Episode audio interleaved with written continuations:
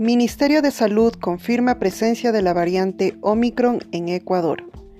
Se detectó el linaje del virus en ingeniero de 48 años que salió del país a realizar una investigación en África. La ministra de Salud Pública, Jimena Garzón, confirmó la noche de este martes 14 la presencia del primer caso de la variante Omicron del COVID-19 en territorio ecuatoriano.